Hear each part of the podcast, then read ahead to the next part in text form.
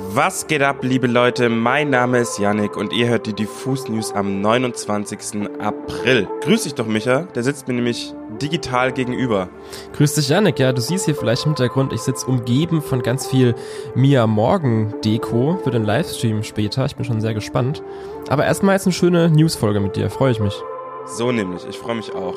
Wir sprechen heute nämlich über Neues von der Band Die Nerven und über die neue Single vom Panther. Außerdem haben sowohl Papst als auch Grimm 104 neue Musik veröffentlicht und da gehen wir natürlich auch rein. Obendrauf gibt es auch ein klitzekleines Interview von und mit der Singer-Songwriterin Johanna Amelie. Die hat nämlich ein neues Album veröffentlicht. Wir haben einiges vor, deswegen gib ihm, Micha.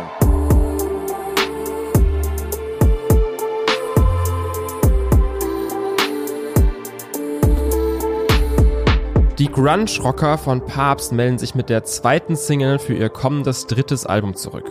Vor knapp einem Monat haben sie uns ja schon Mercy Stroke um die Ohren geschmettert. Jetzt geht's mit Locker Room ein bisschen weniger zackig, aber auch nicht weniger wuchtig zu. Denn darin sind Papst ja sowieso absolute Profis, diese knirschenden Gitarren und Verzerrung bis zum geht nicht mehr. Elemente, die auch hier wieder zum Einsatz kommen, während man sich thematisch eigentlich an so einem typischen Pop-Punk-Grunge-Thema abarbeitet. Und zwar, ich sag mal, diese Teenage Anxiety. Also es werden ein paar traumatische Erinnerungen aus der Schulzeit wieder aufgewühlt und dabei entstehen, finde ich, richtige Bilder. Es geht um das sich verstecken in der Umkleidekabine und auf dem Schulklo, das Warten auf den Gong, bis dann diese Hölle endlich beendet wird. Und trotzdem wurde es danach auch nicht mehr besser. Zu diesem Schluss kommen zumindest Papst mit der Zeile I guess I peaked when I was 17. Musikalisch und inhaltlich ist Locker Room sowas wie eine Verliererhymne aller Teenage Dirtbag, riesig groß und krachend, deprimierend, aber irgendwie im selben Atemzug auch ermutigend. Und vor allem, wenn man sich mit den angesprochenen Themen identifizieren kann, eine unbedingte Empfehlung wert. Ein Name, der mir momentan immer wieder reingespült wird, ist Panther. Panther ist eine Newcomerin aus Mannheim, die mit ihren bisherigen Singles einiges gerissen hat.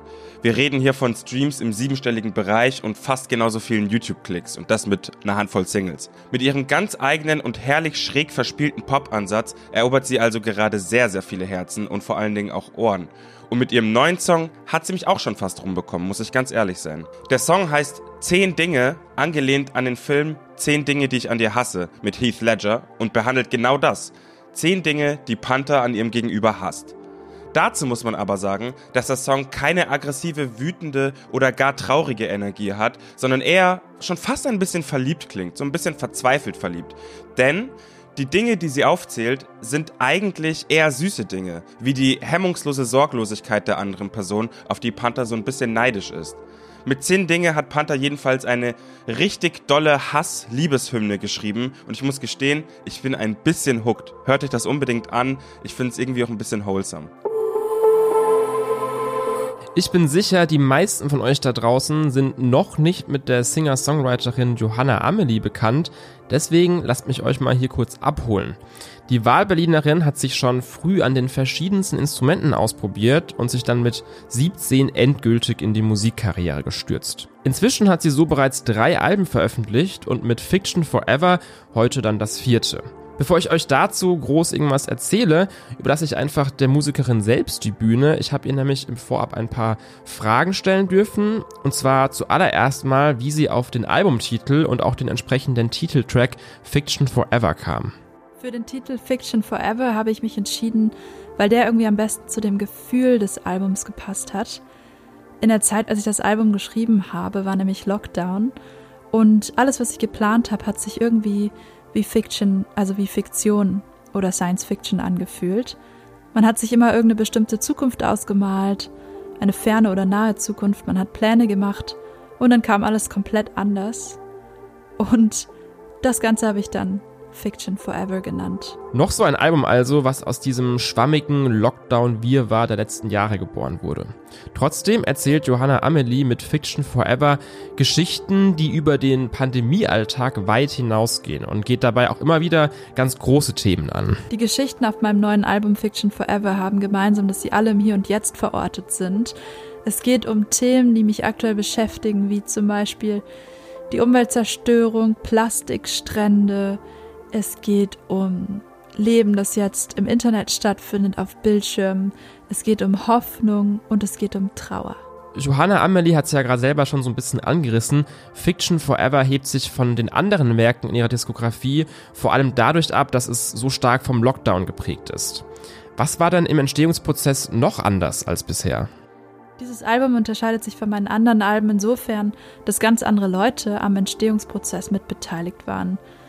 Manche Songs habe ich zusammen mit der Musikerin Lime aus Dänemark auf Zoom geschrieben, in Zoom-Sessions. Andere Songs sind in Berlin mit Polaroid entstanden. Wir haben zu zweit Musik gemacht. Und dann war ich noch mit einer Gruppe von Musikern und Musikerinnen in Modica auf Sizilien, wo wir bei 40 äh, Grad im Sommer im Studio saßen, geschwitzt haben und Musik aufgenommen haben. Ja, und das alles waren auf jeden Fall echt extreme Produktionsbedingungen, würde ich sagen. Klingt alles schon mal ganz schön intens, hat sich meiner Meinung nach aber auf jeden Fall gelohnt. Fiction Forever deckt so viele musikalische Facetten ab, vom minimalistischen Singer-Songwriter-Folk bis hin zu Indie-Sounds, die eher so an Holly Humberstone erinnern.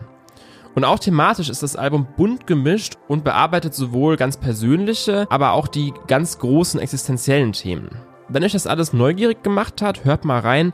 Fiction Forever von Johanna Amelie, heute frisch erschienen. Nachdem Grimm 104 vor kurzem seine erste Single Nump mit El Guni veröffentlicht hat, legt er jetzt mit Komm und Sie nach und bereitet uns damit auf das Release von seinem neuen Album Imperium vor. Natürlich bleibt erstmal abzuwarten, welches Imperium Grimm behandeln wird, ob es überhaupt so einen konkreten Zusammenhang zu einem Ort oder einer historischen Begebenheit geben wird oder ob er den Begriff eher abstrakt behandelt. Grimm ist schließlich alles zuzutrauen. Seine neue Single gibt zumindest schon mal einen Anhaltspunkt, denn sie behandelt Grimms Gedanken zu seiner deutschen Vergangenheit. Ich zitiere an der Stelle mal die Hook, um das Ganze so ein bisschen verständlicher zu machen.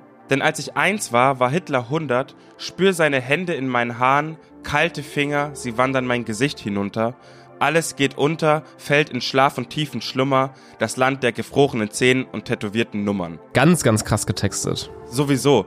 Die Bilder, die Grimm in seinen Parts mit Worten malt, spiegelt übrigens das dazugehörige Musikvideo auch ziemlich gut wider.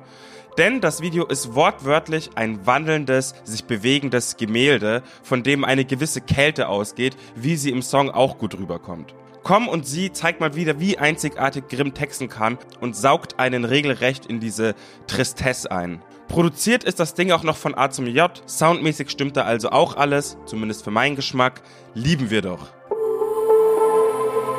Als Fan von Die Nerven und ihren drei Mitgliedern Kevin Kuhn, Julian Knot und Max Rieger kann man sich im Grunde ja eigentlich selten beklagen.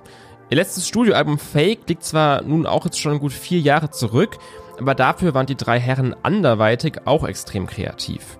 Max Rieger hat als Produzent zum Beispiel Caspers Nummer 1 Album Alles war schön und nichts tat weh produziert. Julian Knot wiederum ist mit der Band Peter Muffin Trio aktiv und Kevin Kuhn treibt sich mit Sharping rum. Aber jetzt geht's endlich mit die Nerven weiter und wenn man die erste Single aus dem für Oktober geplanten Album hört, weiß man dann auf einmal auch wieder, dass es doch eben was ganz Besonderes ist, wenn diese drei gemeinsame Songs spielen. Europa beginnt erstmal als Akustikballade. Zu einer Gitarre singt Max folgende Zeilen. Eine Kindheit, eine Jugend. Ein Turm aus Elfenbein. Alle sagen immer wieder, so wird's nie wieder sein.